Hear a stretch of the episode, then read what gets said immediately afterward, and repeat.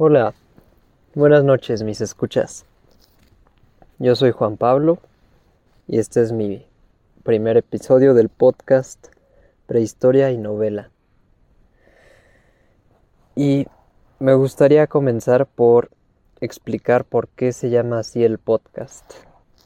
Prehistoria y Novela. Estas son, bueno, primero debería decir que yo soy estudiante de psicología. Entonces pues tengo un interés por eh, pensadores como Sigmund Freud o Jacques Lacan. Entonces, eh, prehistoria y novela. Estas son las dos escenas freudianas. ¿Por qué se llaman así?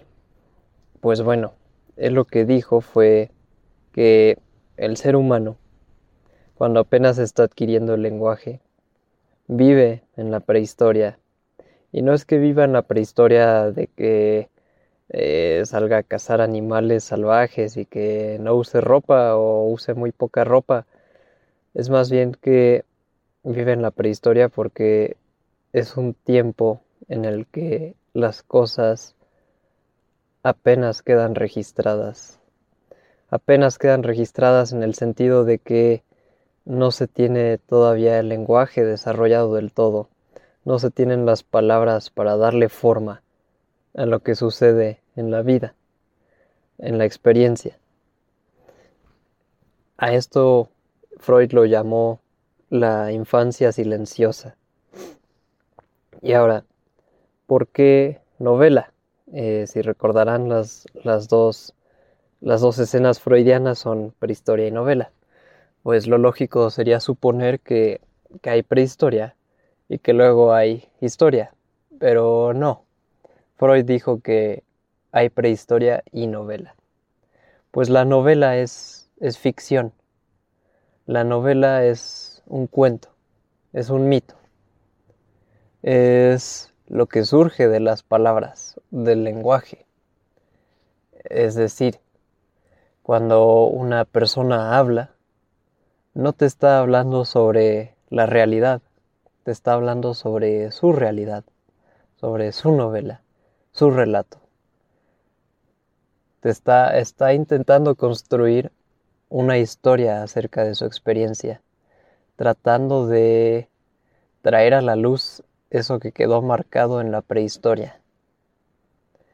Y pues bien, en este episodio lo que yo quiero discutir, lo que quiero platicar con ustedes es el por qué nos juntamos para platicar, por qué las personas hacemos nuestras reuniones o buscamos a otros a la hora de la comida o llamamos por teléfono para pasar el rato o mandamos mensajes, ¿no? Más actual. Pues bien, em, lo que hubiera dicho acerca de esto Jacques Lacan es que somos enfermos del lenguaje. Esto suena, suena drástico, suena incluso un poco jalado, pero lo que él quiso decir con esto es que hablamos porque estamos en falta. Hablamos porque la palabra nos enferma cuando Freud dijo que el psicoanálisis es la cura por la palabra, Jacques Lacan le contestó años después, cuando hizo su retorno a Freud, que sí, es la cura por la palabra, pero que la palabra también es la enfermedad. Es la enfermedad porque la palabra no termina de articular lo que queremos decir. La palabra es solamente un decir, por usar este decir mexicano. es decir, ya ven cómo aparece la enfermedad incluso aquí, como estoy intentando darle sentido a algo y encuentro de nuevo y de nuevo la misma palabra, la misma pared el decir. Hablamos porque estamos intentando darle sentido a la prehistoria. Estamos intentando revivir con un sentido lógico, consciente, lo que hemos vivido, lo que el cuerpo ha presenciado, lo que nuestros sensores han detectado.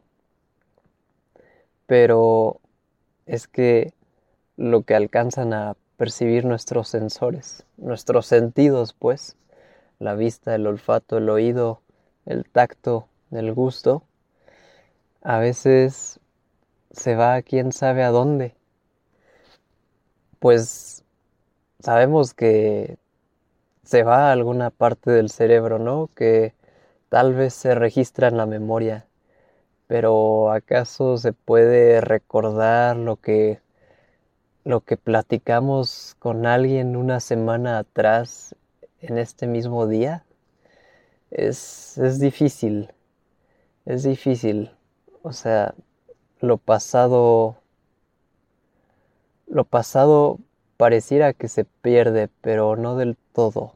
Deja su huella, deja un trazo, un trazo en el, en el ser y es a veces por esto que vamos caminando por algún sitio y percibimos un aroma, tal vez algún limpiador que está en el suelo, o tal vez un aroma que sale de alguna cocina, o tal vez cuando pasamos al baño y nos lavamos las manos, el jabón que utilizamos es un aroma muy peculiar, algo que revive un recuerdo. Y este recuerdo es algo que no hubiera resurgido, que no hubiera cobrado vida de nuevo, si no fuera por porque nos topamos con ese con esa experiencia sensorial de nuevo.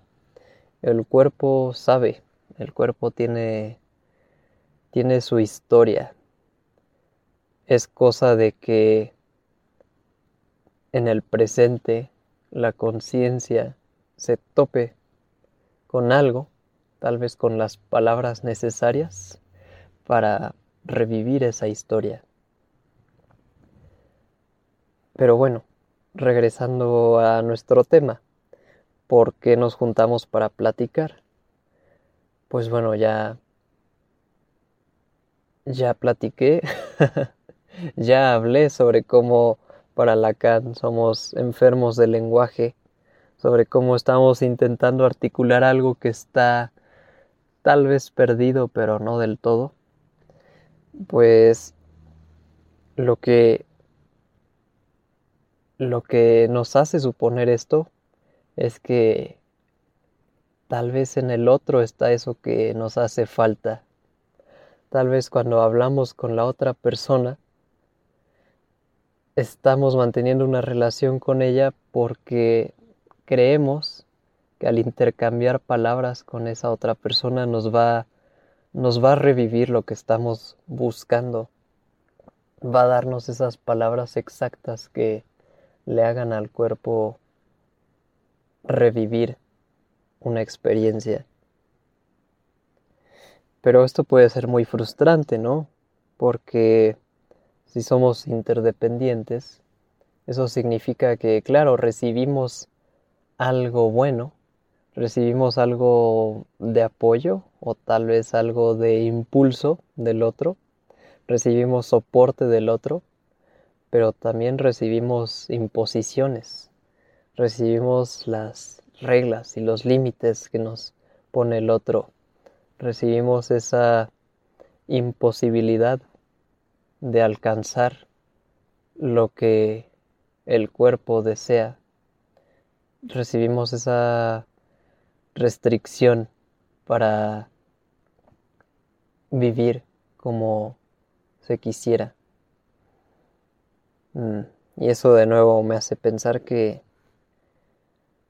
que en realidad sí tenía razón Lacan cuando dijo que, que somos enfermos del lenguaje. Estamos en búsqueda de, de algo que no podemos alcanzar, pero seguimos tratando de llegar a ese punto, ¿no?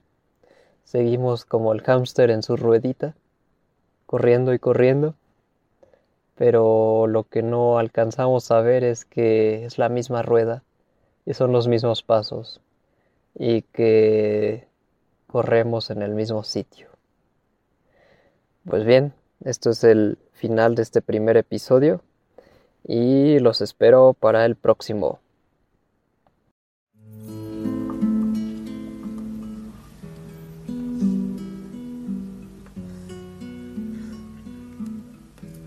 Me gustan los que se callan y me gustan los que cantan.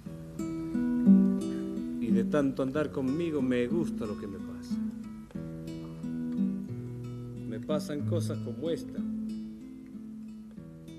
aunque no tenga importancia andar contándole a todos todas las cosas que.